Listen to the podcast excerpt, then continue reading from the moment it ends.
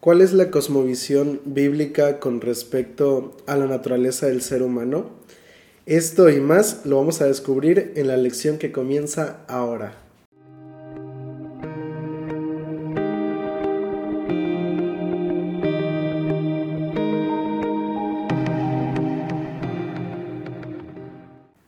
Hola amigos, ¿qué tal? Me da mucho gusto saludarles y darles la bienvenida una semana más a este programa titulado Presente 7, un espacio donde repasamos el estudio de la lección de cada semana y nos da mucha alegría que puedas acompañarnos en esta ocasión para estudiar la lección número 12 para el 17 de diciembre del año 2022 y que lleva como título La cosmovisión bíblica. El versículo para memorizar se encuentra en 1 Tesalonicenses capítulo 5, versículo 23. Dice allí la palabra de nuestro Dios. Y el mismo Dios de paz os santifique por completo, y todo vuestro ser, espíritu, alma y cuerpo sea guardado irreprensible para la venida de nuestro Señor Jesucristo. Mira, este texto pone las bases para el tema que se va a desarrollar durante toda esta semana en la lección. y es que eh, para eh, tratar de entender lo que estoy tratando de decirte, eh, hay que poner como contexto lo siguiente. Mira, desde la entrada del pecado a este mundo, Satanás ha buscado las maneras, de muchas formas, ha buscado los medios, las maneras de tratar de desvirtuar, de destruir la imagen de Dios en el ser humano. Lo ha hecho a través de la entrada del pecado a este mundo, pero también lo ha hecho a través de filosofías equivocadas. Y mira, eh, esta semana quiero que podamos descubrir juntos cuál es la verdadera cosmovisión bíblica con respecto a la naturaleza humana pero no solamente con respecto a la naturaleza humana, sino también cómo afecta esa cosmovisión bíblica en este caso en los eventos de la segunda venida de Cristo Jesús, en la preparación de la venida de Cristo Jesús. Por eso es que el texto que se está utilizando como base de 1 Tesalonicenses 5:23 resulta muy importante de entender, porque dice allí que todo vuestro ser, toda nuestra vida, nuestra alma, nuestro cuerpo, dice allí, sea irreprensible hasta la venida de nuestro Señor Jesucristo.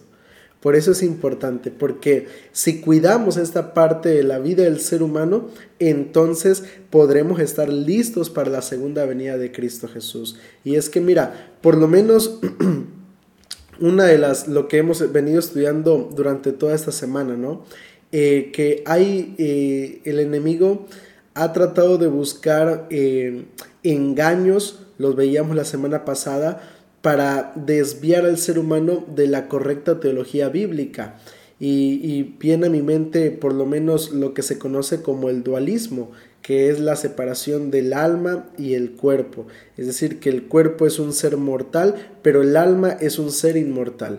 Y ese es uno de los, eh, de, las, eh, de los engaños más fuertes que el enemigo utiliza para tratar de desviar eh, al, al ser humano de, en este caso, la relación con Dios. Pero esta semana quiero compartir contigo, pues, qué es lo que realmente enseña la palabra de Dios. Y vamos a ir a la primera parte del estudio, la parte del día domingo. El modelo de Jesús.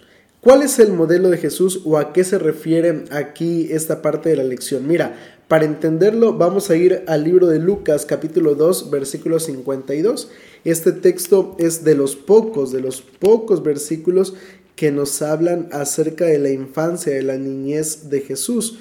Lucas capítulo 2 versículo 52. Y mira lo que dice allí la palabra de nuestro Dios.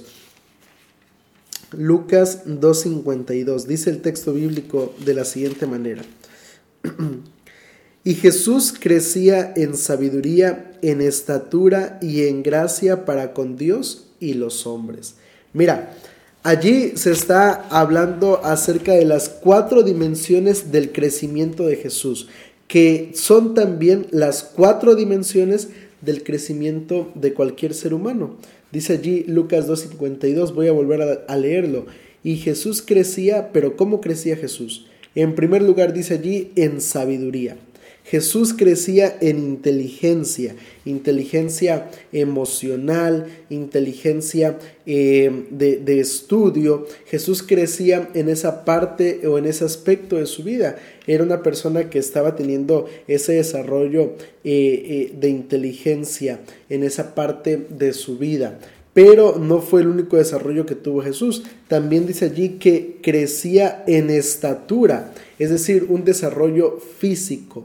Jesús también, pues, por esto que menciona Lucas, nos hace entonces creer que Jesús fue un joven, un niño, un adolescente saludable, un niño, un joven que pues no, tal vez no sufrió de tantas enfermedades, no, no tuvo padecimientos cuando era pequeño, porque tuvo un desarrollo, dice allí, que crecía en estatura, un desarrollo normal, físicamente saludable. Y por último, o bueno, no tanto por último, porque hay otro aspecto, dice allí, y en gracia para con Dios. También dice que Jesús tuvo ese desarrollo espiritual, un desarrollo que es muy importante y que lamentablemente en nuestros días vemos que muy pocos padres se preocupan por este aspecto en el desarrollo de los hijos.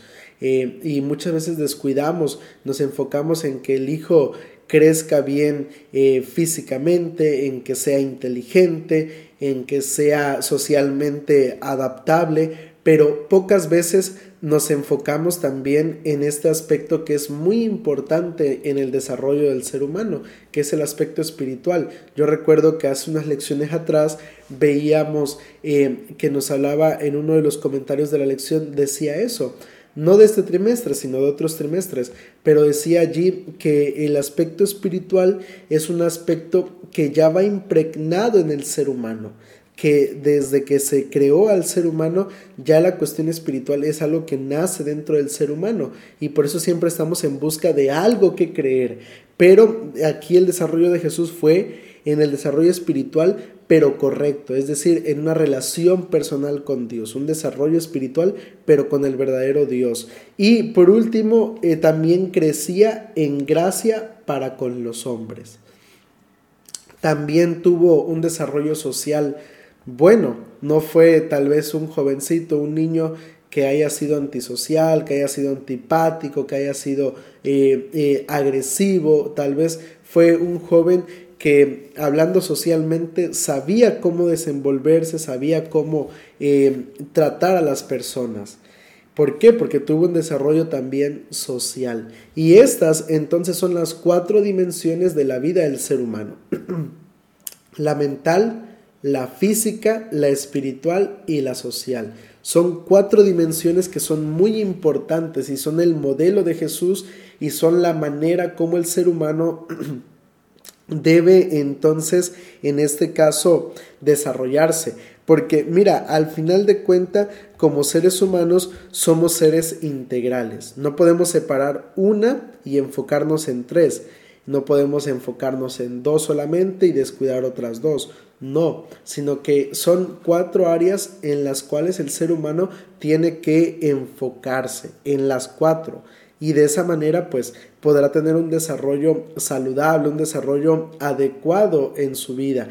Y mira, esto es importante porque nos lleva a otro aspecto muy importante y tiene que ver con el hecho de que el Evangelio, cuando el ser humano conoce el Evangelio, esto cambia la vida del ser humano, la transforma, incluyendo estas cuatro dimensiones.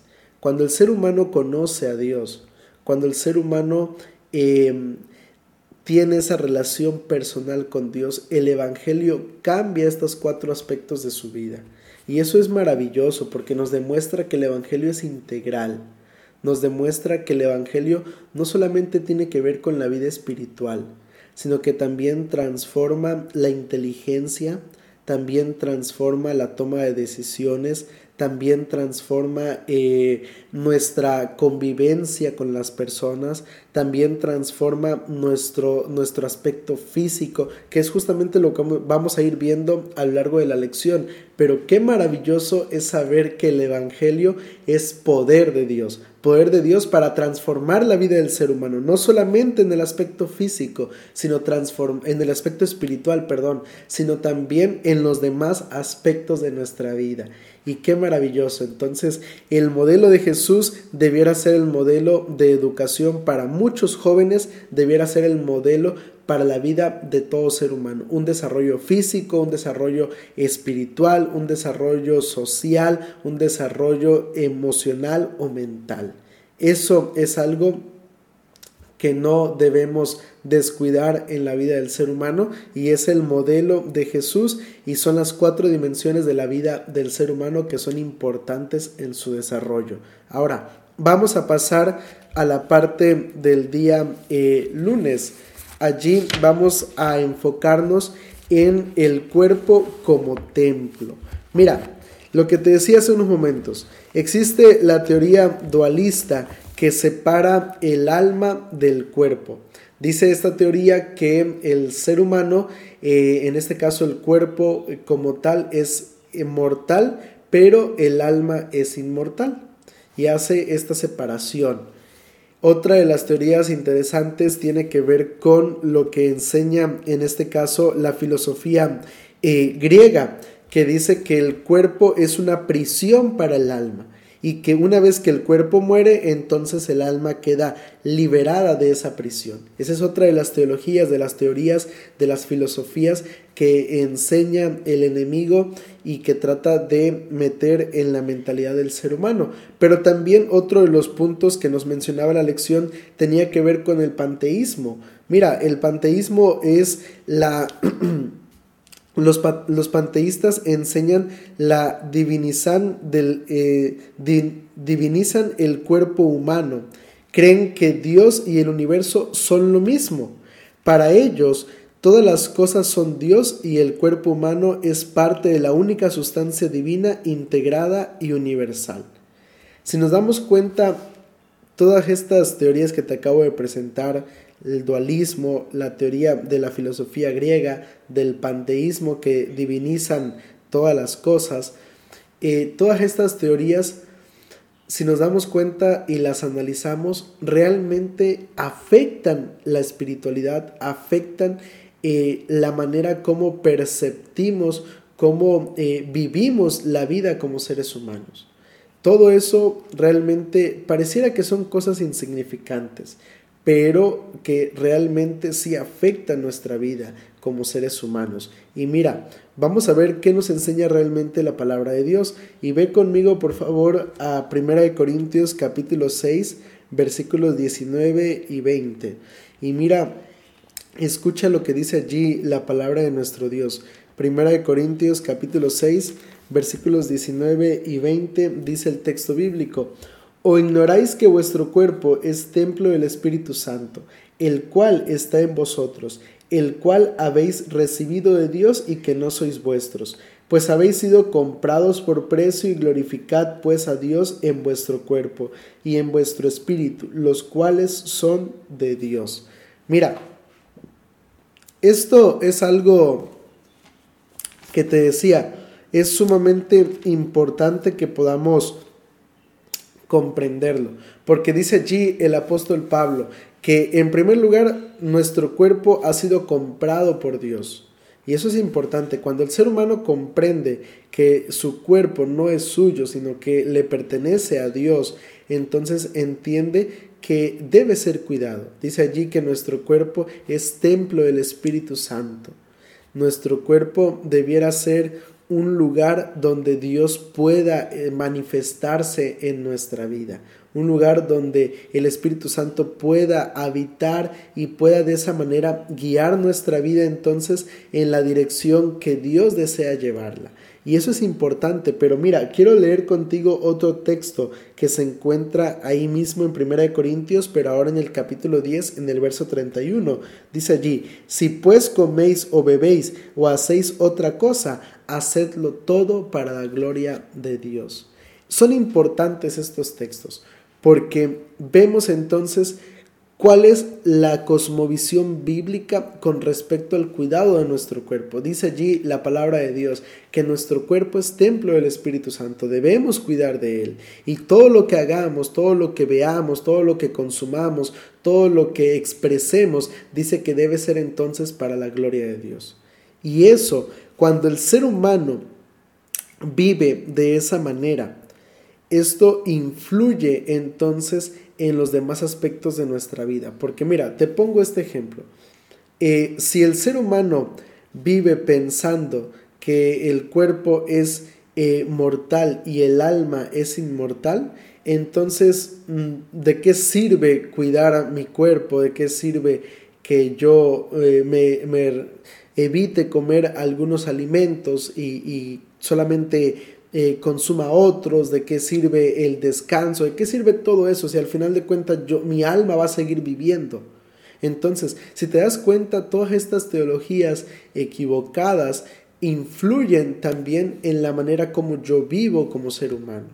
Por eso es importante tener una correcta cosmovisión bíblica, porque así va a ser el modo como yo voy a vivir de acuerdo a la cosmovisión que yo tenga, de acuerdo a la percepción que yo tenga con respecto a la vida, entonces será la manera en cómo yo tome mis decisiones y en cómo yo viva.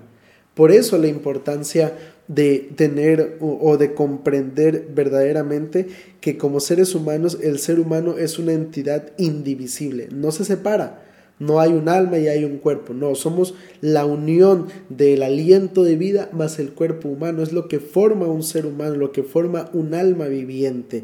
Y que la religión abarca todos los aspectos de nuestra vida el aspecto físico, mental y espiritual. Y entonces, así como dedicamos tiempo a hacer ejercicio, a alimentarnos bien, a dormir bien, también debemos dedicar tiempo al aspecto religioso, también debemos dedicar tiempo al aspecto social, también debemos dedicar tiempo al desarrollo emocional, porque todo al final de cuentas es lo que conforma el ser humano. La importancia allí de vivir la vida sabiendo que nuestro cuerpo no nos pertenece, sino que le pertenece a Dios. Vamos a ir a la parte del día eh, martes, la mente de Cristo. Mira, esta es otra parte muy, muy interesante de la lección. Mira, algunos creen que al cambiar el entorno de la vida del ser humano, entonces cambia eh, nuestra mentalidad, puede ser transformada nuestra vida. Y en parte tal vez esto tenga razón, porque al final de cuentas de las personas que nos rodeamos, del entorno en donde estamos, donde trabajamos, donde vivimos, al final de cuentas todo eso afecta también nuestra toma de decisiones, también afecta el estilo de vida que llevamos. Pero tal vez por un tiempo eso pueda ser transformado, eso pueda ser cambiado, pero al final de cuentas va a seguir formando parte de nuestra vida el único que puede arrancar esa situación de nuestra vida por completo es Cristo Jesús. Y por eso la lección de esta parte del día martes nos dice la mente de Cristo, porque es lo único que puede transformar la vida del ser humano. Y mira, yo quiero que podamos leer juntos Romanos capítulo 12, versículo 2. Y mira lo que dice allí la palabra de nuestro Dios. Romanos capítulo 12, versículo 2. Dice ahí el texto bíblico, no os conforméis a este mundo. Pablo nos está invitando a no conformarnos a esta vida, dice, sino transformaos por medio de la renovación de vuestro entendimiento, para que comprobéis cuál es la buena voluntad de Dios, agradable y perfecta. Pablo dice entonces que la vida del ser humano, que la mente del ser humano tiene que ser transformada, pero transformada en qué? ¿Transformada por medio de quién? Transformada por Cristo. No basta solamente con salirme de un lugar para que mi mentalidad, para que mi pensamiento pueda cambiar. para que realmente la mente pueda ser transformada, tiene que ser transformada por Cristo Jesús. Y eso es importante, pero ¿a qué se refiere o, esta cuestión, qué significa la expresión tener la mente de Cristo? Mira, recordemos un poquito. En la palabra de nuestro Dios, en el libro, por lo menos en el libro de Jeremías, capítulo 31, versículos 31 al 33, dice allí el texto bíblico que eh, Dios desea grabar su ley en nuestra mente, en nuestro corazón. Cuando Dios graba su mente en nuestra mente, en nuestro corazón, vivimos de una manera diferente. Vivimos con esta cuestión que ha transformado por completo nuestra vida, porque la palabra de Dios, la ley de Dios, tiene ese propósito tiene el propósito no de restringirme, no de, de que yo lleve una vida aburrida, una vida de, de, de, prohibiciones, no, sino el objetivo de la ley de Dios es que nuestra vida pueda ser transformada, que nuestra mente entonces se conecte con la mente de Cristo, que nuestra mente y nuestros pensamientos, nuestras acciones, nuestras palabras puedan ser transformadas realmente por Dios. Y, esto es importante porque realmente es lo único que va a poder cambiar la vida del ser humano. Tú puedes esforzarte, tú puedes tratar de, humanamente esforzarte por cambiar tu vida. Es decir, puedes tú decir, bueno, voy a dejar de tomar, voy a dejar de fumar, voy a dejar de comer esto, eh, voy a, tratar de dormirme temprano, voy a tratar de, de, de ser más sociable, Tú puedes tratar de cambiar muchas cosas en tu vida y te digo, tal vez lo consigas, pero al final de cuenta el único que verdaderamente va a hacer cambios en nuestra vida es Jesús. Es el único. Y para que esos cambios ocurran, entonces mi mente tiene que ser transformada. Y para que mi mente sea transformada, entonces yo tengo que pasar tiempo con Cristo Jesús. Yo tengo que convivir con Él para que así mi mente, mi personalidad, mi manera de ser se asemeje a la manera de Cristo. Es la única forma como la vida del ser humano puede llegar a ser realmente transformada por Dios. Así que es importante eso. Por eso vemos que en el Sermón del Monte Jesús no se enfocó tanto en restricciones, sino se enfocó en, en que también lo que pensamos, lo que decimos, no tanto solo lo que hacemos, sino también estos aspectos de nuestra vida son importantes. Así que eh, la mente de Cristo tiene que reproducirse también en la vida del ser humano. Y esto es parte de la cosmovisión bíblica con respecto a la naturaleza humana. Ahora, vamos a ir a la parte del día miércoles. Allí vamos a estudiar la guía del Espíritu Santo. Mira, ¿quién es el Espíritu Santo? El Espíritu Santo es uno de los de, de las personas que conforman la Trinidad. Y esto, este, es, esta persona, el Espíritu Santo, es, un, es alguien sumamente importante en la vida del ser humano también. Por eso lo vamos a estudiar, porque también tiene que ver con parte de la naturaleza humana. Mira, el Espíritu Santo es la persona que eh, coloca el amor de Dios en nuestra vida. Su tarea es esa. Parte también de su tarea es conducirnos a la verdad que es Cristo Jesús, conducirnos a Él y de esa manera, por eso como dice allí Juan capítulo 16, versículo 13, quiero leerlo contigo.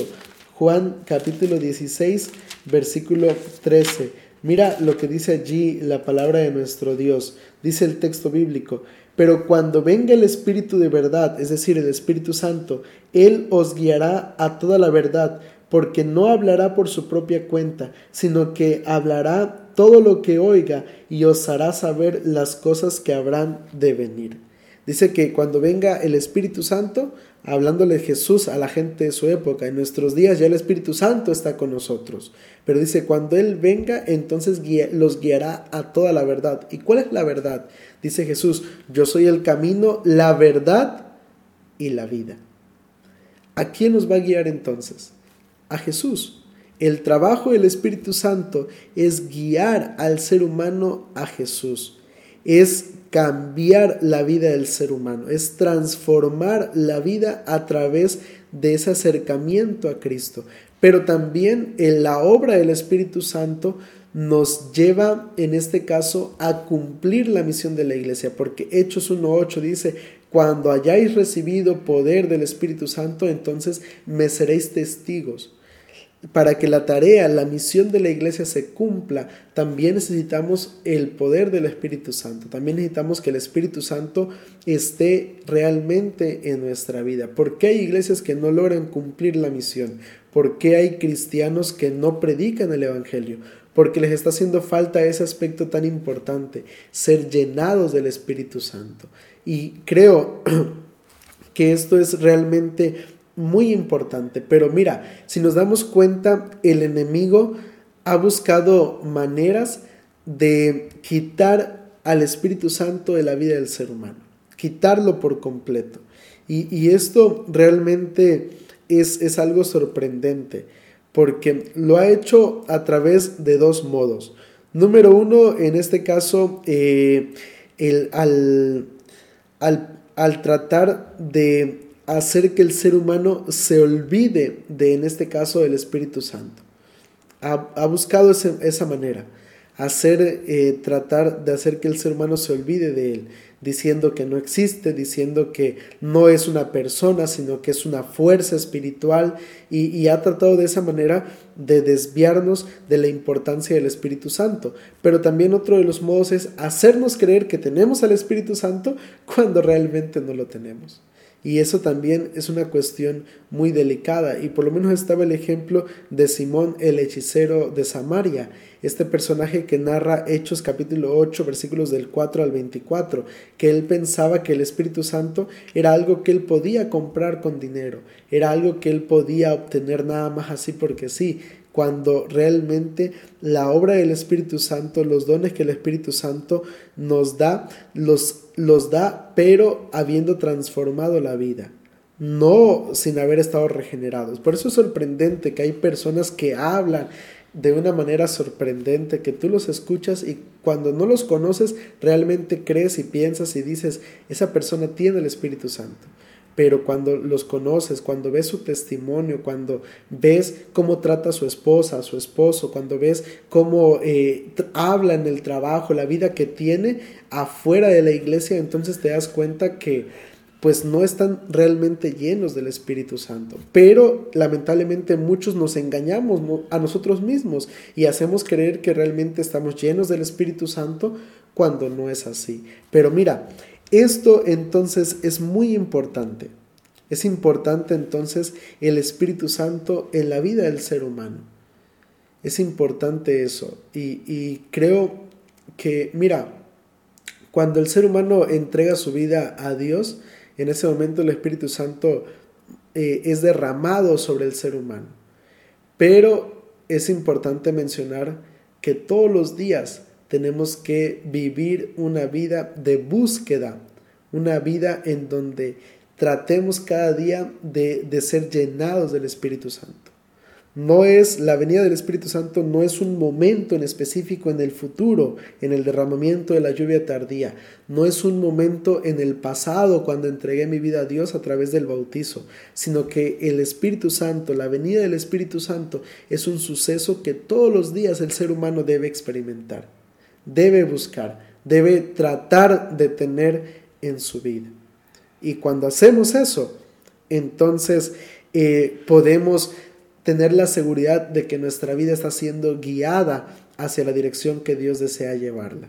Ahora, vamos a pasar a la parte final de la lección, la parte del día jueves, preparados para su advenimiento. Mira, vivimos en un mundo donde el ser humano está en constante movimiento, en un mundo donde las necesidades artificiales, eh, los lujos, son lo que ocupan la prioridad del ser humano. Y es que la verdad es que este es otra de las principales armas que utiliza Satanás para desviarnos de lo que es realmente importante, porque nos, nos lleva a centrarnos en cosas materiales y no enfocarnos en lo que realmente es importante, que es estar preparados para la venida de Cristo Jesús. Y mira, Por eso lo que menciona el apóstol Pedro en 2 de Pedro capítulo 3 versículo 14 tiene vital importancia. Escucha lo que dice allí 2 de Pedro capítulo 3 versículo 14. Mira lo que dice allí la palabra de nuestro Dios. 2 de Pedro 3:14. Dice allí el texto bíblico. Por eso, amados, estando en espera de, esta de estas cosas, procurad con diligencia ser hallados por Él sin mancha e irreprochables en paz. Y ahora vamos a leer lo que nos dice Primera de Juan capítulo 3, versículos del 1 al 3. Mira, escucha lo que dice ahí el texto bíblico. Mirad cuál amor nos ha dado el Padre, para que seamos llamados los hijos de Dios. Por esto el mundo no nos conoce, porque no lo conoció a Él. Amados, ahora somos hijos de Dios y aún no se ha manifestado lo que hemos de ser, pero sabemos que cuando Él se manifieste seremos semejantes a Él, porque lo veremos tal como Él es. Y todo aquel que tiene esta esperanza en Él se purifica a sí mismo, así como Él es puro. Dice el apóstol Pedro, el apóstol Juan, que cuando el ser humano está listo eh, cuando el ser humano es consciente de que Jesús viene pronto, dice que entonces vive una vida de constante preparación, una vida de constante comunión con Cristo Jesús, esperando su segunda venida. Por eso, si te das cuenta entonces la importancia de lo que decíamos al principio, de todo lo que hemos venido recorriendo en esta lección. Una vida donde sepamos cuáles son las cuatro dimensiones una vida de eh, transformación a través de la mente de Cristo, una vida de guía del Espíritu Santo, todo eso nos va a llevar a entonces a estar preparados para la venida de Cristo Jesús. ¿Te das cuenta entonces por qué es tan importante tener una cosmovisión bíblica de eh, la naturaleza humana? Porque si la tenemos, entonces vamos a, a estar preparados para la venida de Cristo Jesús. Vamos a estar listos para eso. Y eso es realmente maravilloso, porque esto nos lleva a otra cuestión muy importante. Saber que Jesús viene y que cuando venga, entonces lo va a hacer para que ya eh, el destino del ser humano esté ya sellado por completo. Y por eso la importancia entonces de vivir una vida de preparación en esta tierra, no pensando que tendré una segunda oportunidad después de la muerte, no pensando que eh, eh, habrá una segunda oportunidad después de que Jesús se lleve a un poco de personas y luego vendrá por el resto que se haya santificado. No, la Biblia lo dice muy claramente. Dice, si escuchas hoy la voz de Dios hoy, no mañana, no ayer, sino hoy, todos los días. Si escuchas hoy la voz de Dios, dice, no endurezcas tu corazón, porque las decisiones, porque las oportunidades las tenemos entonces en este momento, en esta vida, no mañana. Y es importante entonces realmente comprender este aspecto, porque así es como el ser humano entonces va a vivir eh, todos los días como si fuera el último día, pero también sabiendo que aún tenemos tal vez tiempo. Cuando el ser humano es capaz de eso, entonces es allí cuando podemos eh, vivir una vida que alabe y que glorifique el nombre de Dios. Así que, mira, es importante esto. Es importante comprender una verdadera cosmovisión bíblica de la naturaleza humana para vivir una vida que realmente nos prepare para la eternidad. Y ahora me gustaría compartir contigo una pregunta y me gustaría invitarte a que puedas allí comentar con nosotros, tanto si me estás escuchando en, en, alguna de las plataformas de podcast como si me estás viendo en YouTube. Te invito, te dejo esta pregunta. La pregunta para dialogar sería la siguiente. ¿Cómo puedes hoy estar listo para el regreso de Jesús si Él regresara hoy? ¿Cómo podríamos estar listos para esto? Comenta allí abajo y me gustaría leer tu opinión con respecto a esta pregunta. Y mira, ya para concluir la lección de esta semana, solamente me gustaría decirte lo siguiente. Es importante, es importante lo que pensamos, lo que creemos en esta vida para de esa manera eh, vivir una vida correcta. porque todo esto al final de cuenta afecta nuestras decisiones, afecta lo que somos como seres humanos. Si tenemos una correcta cosmovisión de la vida, entonces podremos vivir una vida digna, una vida que alabe y glorifique el nombre de Dios. Así que quiero invitarte a que tu cosmovisión esté centrada en la palabra de Dios, que tu cosmovisión sea la cosmovisión de Dios, sea la manera como Dios percibe la vida del ser humano, como Dios percibe la vida en este mundo. Y de esa manera, entonces que podamos vivir una vida que nos prepare para la segunda venida de Cristo Jesús. Así que esa es la invitación de parte de nuestro Dios y me gustaría invitarte para que inclines tu rostro y lo busquemos por medio de una oración. Querido Padre que estás en los cielos, alabado y glorificado sea tu buen nombre.